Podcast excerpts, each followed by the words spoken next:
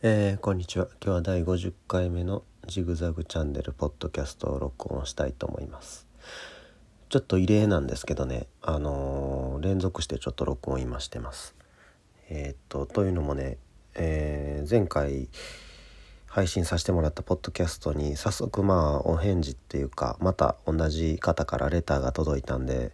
とまあその内容がねまあちょっとあの大事なことかなと思ったのでちょっと紹介したいと思います。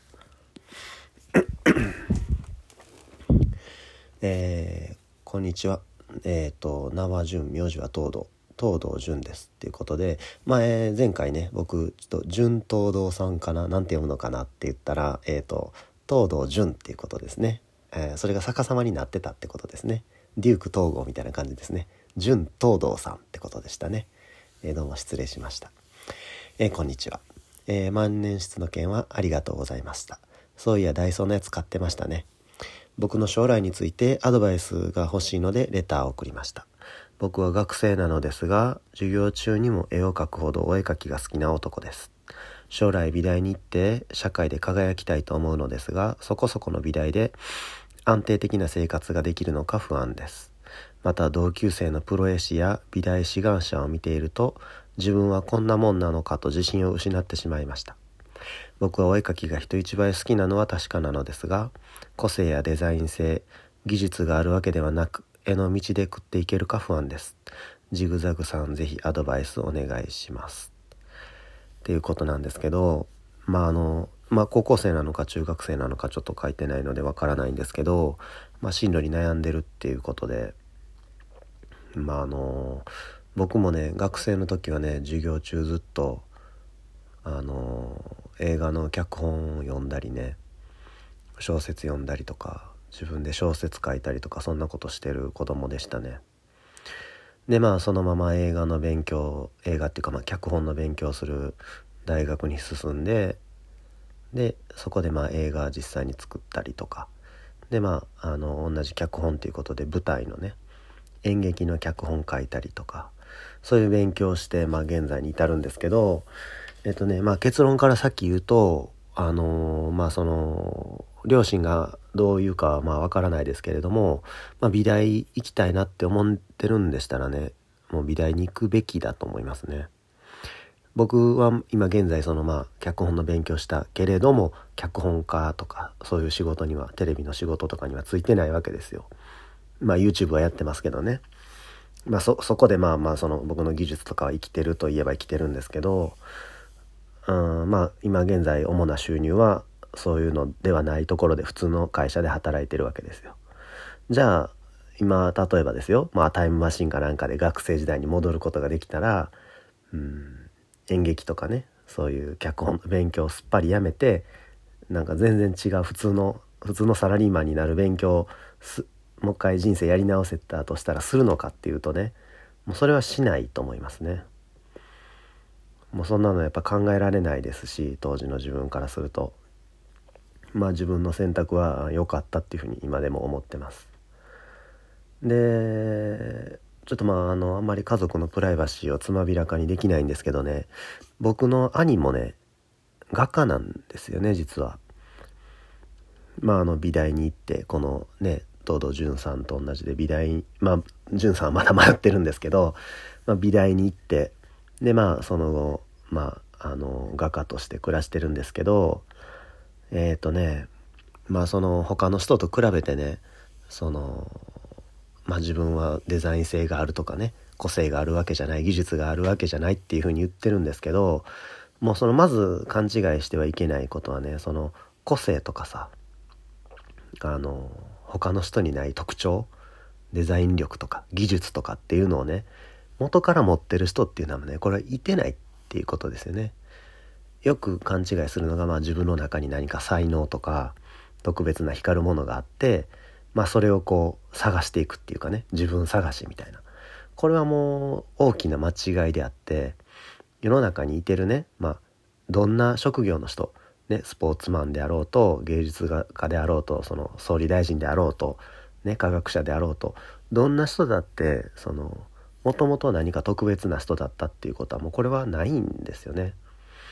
自分の中になんかすごい才能があってね例えばアインシュタインがもうすごい生まれながらの天才でねあるいはまあ生まれた時は普通の赤ちゃんだったとしても、まあ、天才になるべくしてそういうふうに脳みそがなってたとかねそういうわけではないんですよね。いわばその山登りのような感じで好きなものがあって遠くにねでそこに向かってもうそのがむしゃらに進んでいった結果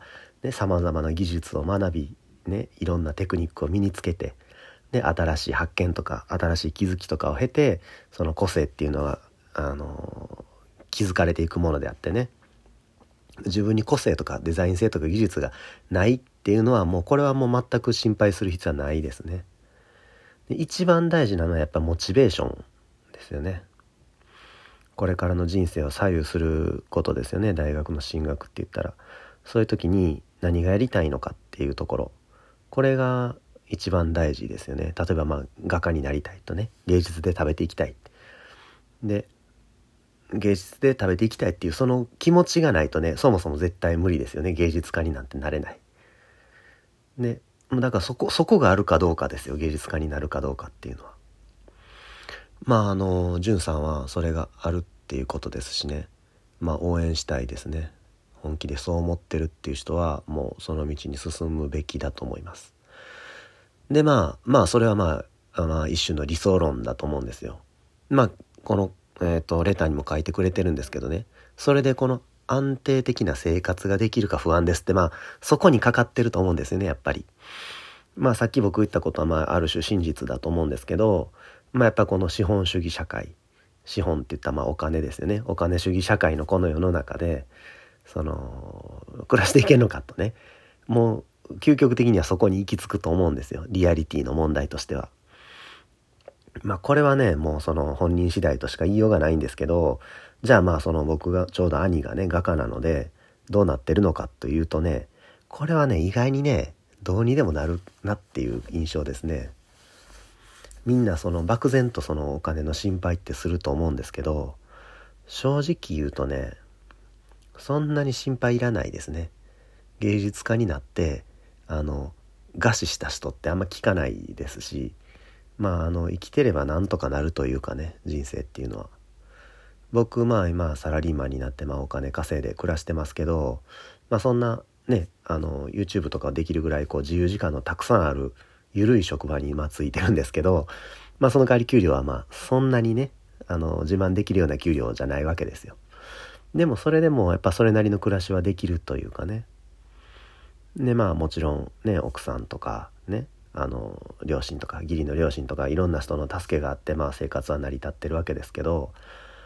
あの安定的な生活ができるのか不安っていうのはね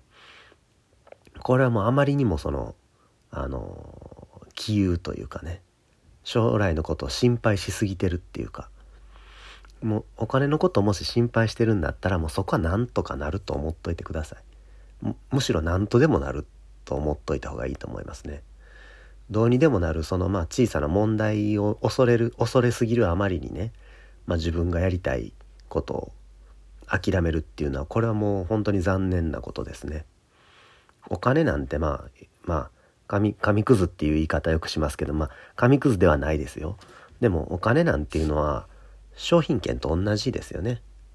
ジュース交換券食料品交換券ね衣服交換券のただの交換券なわけですよ紙幣っていうのは。いくらでもまあ稼げば手に入るわけですよ。例えば、ね、もう本当に本当にですよ、芸術家で食べていかれへんやったら別にバイトすりゃいいだけの話でね、その本業以外に何か。あるいはまあね、両親と一緒に暮らしたっていいですよ。実家で住まい、実家暮らししながら芸術家するっていうのでもいいですよ。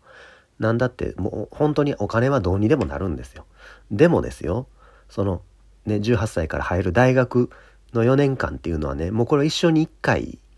ですよね。まあ一度普通の大学を卒業してからねもう一回美大に入り直すっていう選択肢ももちろんありますけどまあもうかなりかなりまあハードル高くなりますよね。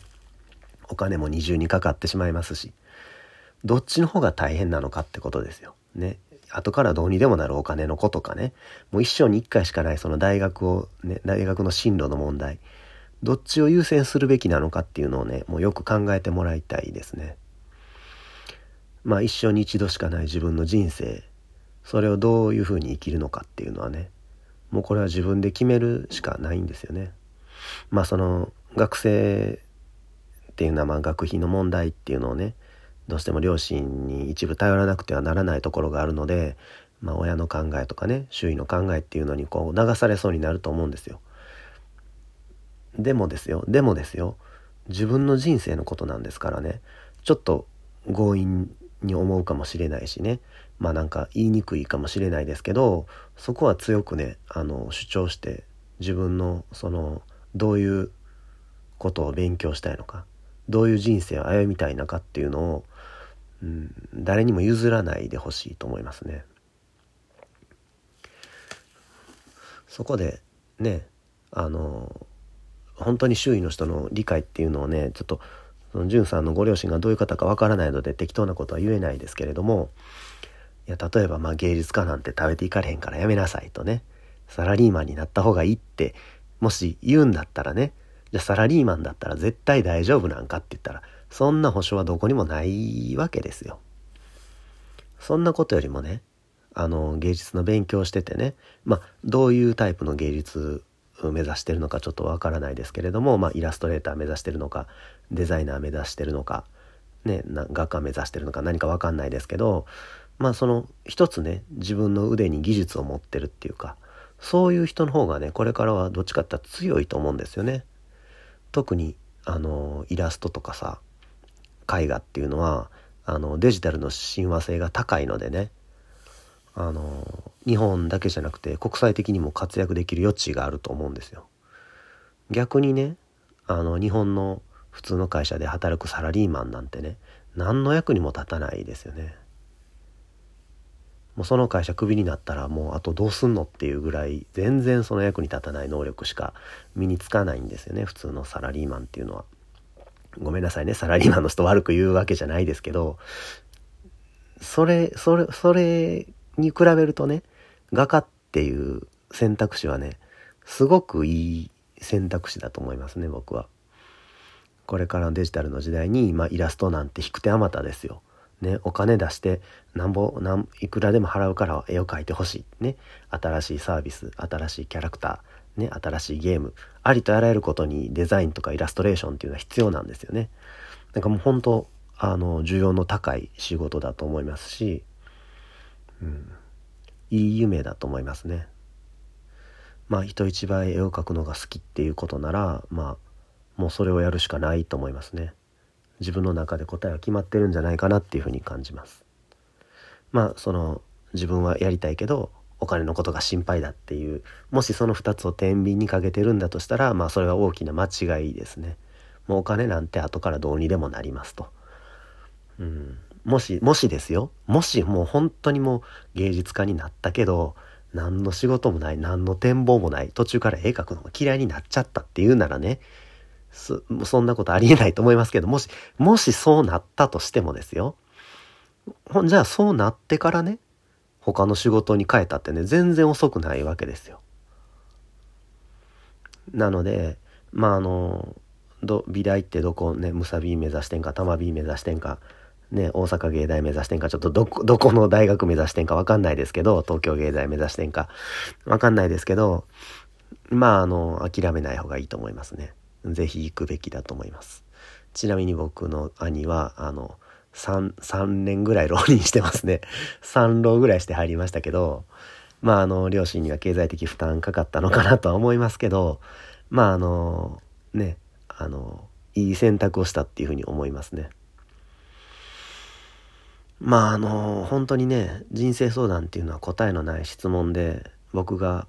バシッと何かね、んさんの人生について答えを出せたらいいんですけど実際にはこれは答えのない問題で僕が何を言っても結局はねんさん東堂潤という人間が自分の人生を決めることだと思うのでまああの一つ言えることは、まあ、後悔のない選択をしてもらいたいなっていうふうに思いますね。まあちょっと普段と違う感じの放送になってしまいましたけど今回はこれぐらいにしたいと思います。他何でも本当にこういうねなんか相談のレターって来たのあの初めてじゃないですけどまあ久しぶりで内容的にもちょっと自分の人生とかあの家族とかとちょっと、うん、重なるところがあってすごく大事なレターだなっていうふうに思ったんで今日はあの録音させてもらいましたじゃあまあ、えー、東堂淳さんの選択が淳さんの人生にとって良いものであることをお祈りしております。じゃあ。